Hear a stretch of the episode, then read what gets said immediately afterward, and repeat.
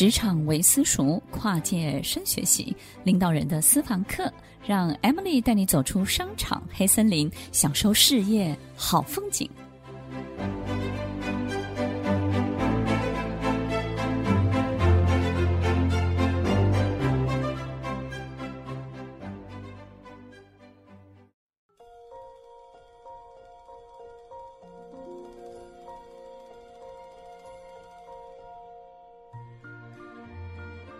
欢迎收听《快乐分多金》FM 九零点九佳音联播网，在每周六晚间八点到十点，与您在空中共度美好的时光。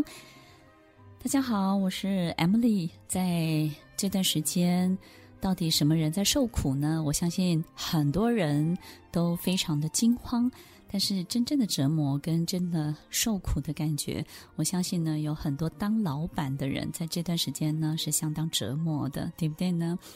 其实最近有好多的文章在呼吁大家，如果你现在还有一份稳定的工作，你要好好的珍惜，要好好感谢你的老板，因为这个年是所有老板的荷包缩水的一年。不管这个过程当中呢，这个我们在公司有没有付出多少的心力，或是你在你的组织、在你的文化当中有没有得到你应有的报酬。我们在动荡的一年，在全世界停滞的一年，在整个地球经济不再转动的这一年，如果我们还能够有一份安定的收入、安定的生活，每一天早上九点钟到五点钟有一个安定的去处，我们都要好好的珍惜。你说对不对呢？如果你是员工，在这段时间，也许我们就可以静下心来，好好的去想，到底我对组织的贡献可以做到什么样的程度？我有没有把我的价值真的发挥出来？这个时候，老板他真正需要的是什么？主管真正需要的帮助是什么？我们要把它想清楚。如果你是老板呢，你要坐下来思考的是你的下半辈子要怎么办，对不对呢？很多的老板会想，也许我就把它收掉了，我不想再这么辛苦了，我还得再经历这么一两年的时间，我可能还不见得爬得起来。那我照顾的员工，可是呢，我可能就会赔上了我所有的身家。这个时候的老板其实是相当挣扎的，他们思考的、想的东西非常非常的多。想什么呢？第一个就是我人生还剩多少年？我的青春还有多少？我的力气还剩多少？那么所剩无几的这些筹码、这些资源里面，到底我还能够奉献多少？我还能够创造出什么？那这样无穷无止境的这种毫无希望的折磨，还要维持多久？它会不会只有几个月就结束？还是两年、三年？还是在所有的过程当中，可能它就是一个一辈子的考验？所以，其实老板想的是这个东西。如果我们有一天要面对这样巨大的抉择，而这个抉择呢，会让你感觉到相当的绝望跟沮丧的时候，我们何不抬头看看旁边的人都怎么去感受这一切？我经常会在这段时间看看这个当老板的人，他每天都在做些什么。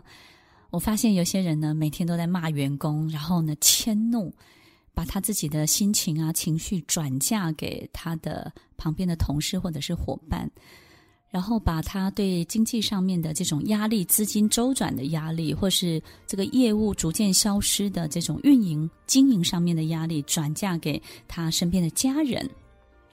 所以我发现也有一些朋友变得相当的暴躁，他们的情绪没有办法管理得很好，甚至呢，觉得自己的精神状况呢，自己都没有办法控制。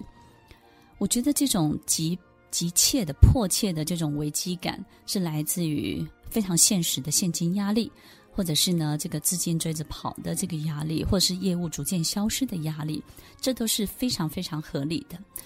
但是我也很专心的去看，我身边有一群朋友，他们也是老板，然后呢，每天打球、看书、阅读，静静的去做他平常没有办法做到的这些事情。然后呢，有的人花很多的时间跟员工聊天，聊什么呢？聊接下来他想要做的事情。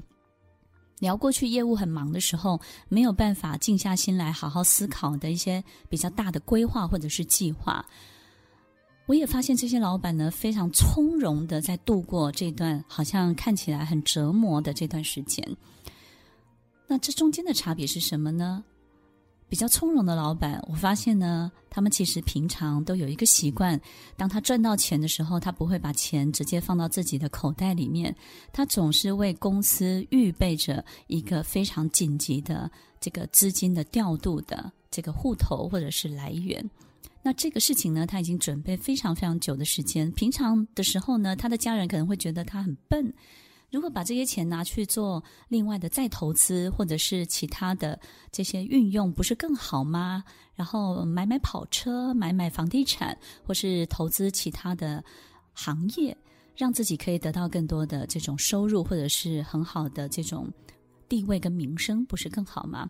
那我发现他们并没有这么做，而是非常规矩的、非常本分的把它保留、保存起来，留给这个公司。万一有一天他需要用到的时候，就像我们为孩子留一份他需要的预备金一样。